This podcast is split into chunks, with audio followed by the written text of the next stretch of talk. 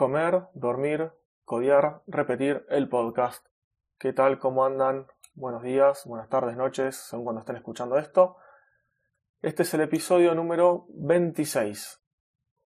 Este episodio también va dedicado a Juan Regueras, que fue el que me motivó consultándome sobre cómo estaba hecho Demos WP o Demos WP. Y bueno, mediante algunos tweets que intercambiamos, le, dije por privado que, que iba a hacer unos episodios especiales sobre estos temitas. Igualmente, si alguien tiene más dudas o quiere saber algo más en particular o en detalle o lo que sea, o quiere saber sobre que explique algo más sobre, por ejemplo, no sé, que sobre algún framework o, o, lo que sea, me contactan, me buscan como Aníbal Ardid, A-R-D-I-D, en Google y me contactan por donde quieran. Por Twitter, LinkedIn, hasta por Instagram, por donde quieran. Menos por Facebook, que no, no lo uso, no le doy mucha bola. Por cualquier lado. Y bueno, vamos a pasar al episodio de hoy. Como conté en los dos anteriores, iban a ser casi seguro tres episodios. Este es el tercero. Sobre cómo está hecho, cómo son las entrañas de Demos WP, Demos WP. Y en este episodio en particular, lo que toca es la parte del servidor, de arquitectura, del tratamiento de algunos datos que se hacen en segundo plano o se hacen de otra manera y no se hacen en tiempo real, digamos, en el backend ni en el frontend. Como recordarán, como les conté en el episodio anterior, el backend, la mayoría de acciones, en realidad por no decir todas, se realizan en segundo plano. Lo que hace el backend es grabar una entrada nueva en una tabla de la base de datos que luego esto se va a ejecutar de alguna forma, que ahora les voy a contar, y luego el backend, mediante diferentes chequeos que va haciendo a pedido del frontend, esto eh, se fija el estado de esa acción, si se realizó o no. Entonces, eh, esto supongamos que ya tenemos varias acciones, pueden ser que estén todas, un usuario o varios usuarios al mismo tiempo, grabaron un montón de acciones, por ejemplo, crear un sitio, modificar una contraseña, duplicar un sitio, hacer un backup, eh, buscar y reemplazar textos, lo que fuera, ¿no? Todo esto está grabado en varias tablas en una base de datos, que está en diferentes servidores, ¿no? no está en el mismo servidor. Bueno, por un lado el frontend está en un servidor, junto con el backend, la base de datos en otro servidor, y los sitios, por ahora, están en tres servidores. Uno es exclusivo para los suscriptores, para los, los que tienen plan Starter o Pro, y los otros dos se reparten con todos los usuarios gratuitos que hay por el momento. Entonces eh, son total 5 servidores por ahora. Esto es ahora, antes se hacía de otra manera. Entonces les cuento ahora. Estos servidores, los tres que son donde están, donde se crean los sitios, cada uno de esos servidores tiene instalado, en un principio, tiene instalado, eh, primero es un servidor Ubuntu sobre Ubuntu con la última versión LTS estable, actualizado al día por temas de seguridad. Yo todos los días entro a actualizar o casi todos los días entro a actualizar el sistema operativo y también el software de, eh, de hosting, por así decirlo, ¿sí? El software que es como para hosting que estoy usando se llama Lightspeed. Lightspeed es un software de servidor que es para entonces servidor como si fuera Apache o Nginx bueno, este Lightspeed es, es otro. Que además lo tengo instalado con un panel de control que se llama CyberPanel. Es como si fuera el cPanel conocido por todos, o Plesk, por ejemplo. Como, es bastante diferente y bastante más simple que estos otros que nombré. El CyberPanel es muy básico, es para tener las cosas básicas. Que ese fue uno de los motivos por los cuales lo elegí elegí eh, este Cyber Panel porque es básico y yo no quería nada complicado, dado que no le voy a dar acceso a los usuarios para que hagan nada. Entonces solamente entro yo quizás, si no tengo acceso a la consola o lo que fuera, puedo entrar por la web y ahí ver, o si quiero buscar algún sitio, quiero modificar algo puntual de manera rápida, sin entrar por la consola, por conexión SSH, entro por ahí, por ese panel no tiene las opciones que tiene ese panel ni de lejos. No tiene para instalar softwares, como por ejemplo, no sé, sé que puedes, tenés un montón de opciones de eso que se llama, como fantástico o algo así, que tienes un montón de CMS para elegir instalar, bueno, todo eso no lo tiene. tiene lo básico, como saber crear un sitio, eh, crear una cuenta de mail, crear cuentas de FTP. Ahí estoy entrando, así les digo bien. ¿Qué más opciones tiene? No sé. Eh, algo bueno que tiene, que es mucho más moderno que lo que tiene cPanel, que no se lo había visto en un principio. Tiene para manejar dockers, tiene temas de seguridad, para poner reglas de seguridad, por ejemplo, antiataques y demás. Eh, bueno, para crear eh, SSL, base de datos, eh, backups, ver logs, crear paquetes de usuarios, crear usuarios. ¿Qué más? A ver, bueno, después manejar los servicios y alguna que otra cosita más. Ahí estaba viendo. Bueno, esto es en cuanto a CyberPanel que corre sobre Lightspeed. Lightspeed igualmente también se puede usar con cPanel y no me equivoco si algún otro, otro panel más también se puede usar. Bueno, entonces lo elegí por esto y además porque eh, haciendo diferentes pruebas que hice cuando cambié y dejé de usar Apache, probé eh, otra instalación limpia Apache, probé Nginx y probé este Lightspeed. Lightspeed fue el que mejor me resultó. Además de que con esta herramienta de CyberPanel ya me incluía un, un CLI, una línea, una diferente, diferentes comandos por la línea de comandos, para la redundancia, por el terminal, que yo puedo ejecutar para crear sitios, dar de baja o modificar. Entonces esto no lo tengo que hacer a mano como lo hacía antes. Antes para crear un sitio en el servidor que tenía Apache, yo a mano creaba un archivo de, para el virtual host, creaba un vhost a mano y este archivo que creaba a mano lo modificaba, le hacía diferentes cosas. Para crear el usuario también, tenía que crear el usuario en Linux, eh, FTP, la base de datos, era todo bastante manual y medio engorroso, como lo hacía antes. Eso hacía todo con un script que después ya les voy a contar. En cambio ahora, con un comando, con tres líneas, eh, ya directamente me crea el sitio como yo quiero, me crea el usuario, la base de datos, la cuenta FTP, etc. Así bueno, por eso también elegí este, este software para el servidor. Además de que veo que tiene muy buen soporte, eh, al hacer unas consultas me invitaron a, a un grupo de Slack que, responden enseguida, son todos muy buena onda, muy copados, eh, tienen canal en español, yo igualmente escribo a los que están en inglés, hago las consultas ahí, tienen sistema de tickets, la verdad que es muy bueno. el costo, tienen versión gratuita con una licencia, o te registras, pedís la licencia gratuita, que es para servidores hasta 2 GB de RAM. Hasta ahí es gratuito, ya si tenés más de 2 GB de RAM, tienen un costo. No recuerdo ni cuál es porque yo totalmente, total, eh, igualmente no voy a pasar de esa cantidad de RAM.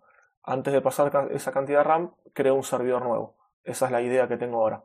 Prefiero crear más servidores chiquititos. Eh, primero no, no solo por no pagar la licencia, porque no era cara, recuerdo que no era cara. El tema es para tener más controlado los servidores. Entonces, si se cae un servidor, no se me caen todos los sitios y demás. O si se rompe uno, no pierdo todos para hacer los backups es más rápido. Si por alguna razón tengo que cambiar todos los sitios de un servidor a otro, moverlos va a ser mucho más, más viable y más fácil que si tengo un sitio como tenía antes con 1,5 teras, 1,7 teras llegó a tener de, rígido. Entonces eso era una animalada y era incontrolable. Bueno, de esta manera es mucho mejor. Eh, bueno, ese era el tema en cuanto al costo. La licencia, como digo, hasta 2 GB es gratis y, listo. No tiene, gran ciencia. Eh, además también tiene varias cosas como HTTP2, HTTP3, ya están ahora probando. Otro protocolo que se llama Kik o Quick, es la Q de queso, U y latina, C de casa, que también acelera la carga de páginas. Tienen su propio, sus propios software de caché. Bueno, de todo que me, convenció usar esto. Ya lo conté igualmente, si no me quedo con el, el programa que hablé sobre paneles de control para hosting. Y bueno, esto en cuanto al servidor, al, software del servidor, además de que tengo algún otro software corriendo de, por seguridad. Em, ¿Qué más? Ahora vamos a pasar bueno, a la parte de cómo trato todos los datos. Cada uno de estos servidores tiene en una, en una parte instalado una API especial. En esa API que tengo, lo único que hago es el tratamiento de los datos que están grabados en la base de datos y que tengo que andar haciendo algo. ¿sí?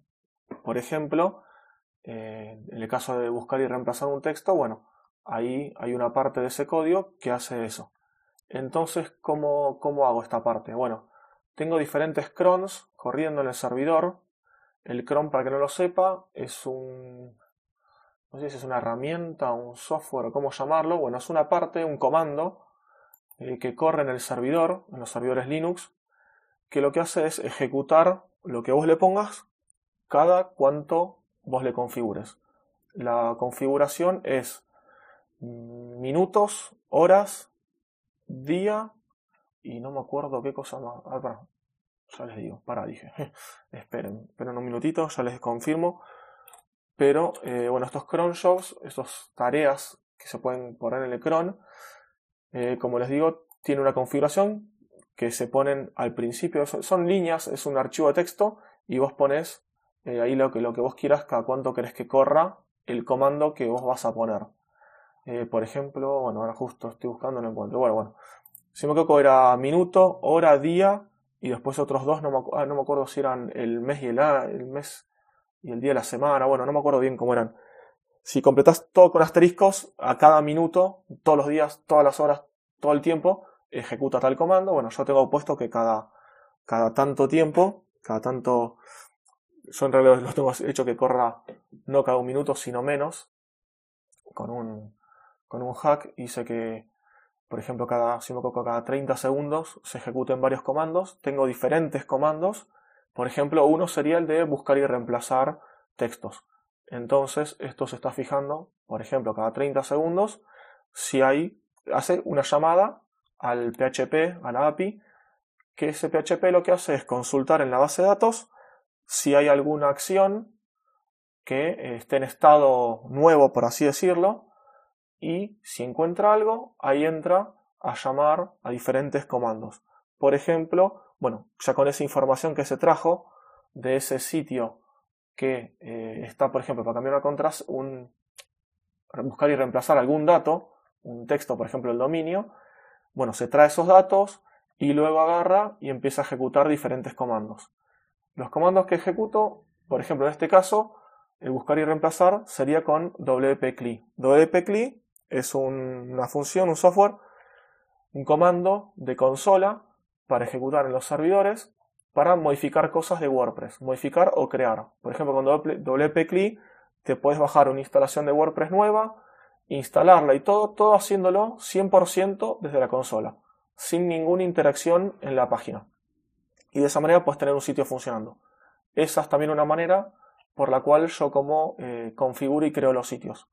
Cuando creo los sitios, que aparece una entrada nueva en la parte de sitios, que está en el estado X, que es el de sitio nuevo, bueno, ahí no es X, sino que es un número, no un número que no, no lo recuerdo ahora. Ese estado, eh, agarro eso, agarro ese sitio, le cambio el estado en ese momento a un estado de que se está trabajando, de que está procesándose. Así, si se ejecuta de vuelta ese comando, eh, no agarra el mismo sitio, ¿sí? Porque si no sería un lío si está tardando o por lo que fuera, el sitio lo ejecuta dos veces, se arma un despelote terrible. Entonces, apenas agarro el sitio que está pendiente y lo paso a un estado de procesando. Cuando se está procesando ese sitio, eh, también hago diferentes cosas. Me traigo todos los datos que necesito para crear el sitio y ahí empiezo a crearlo.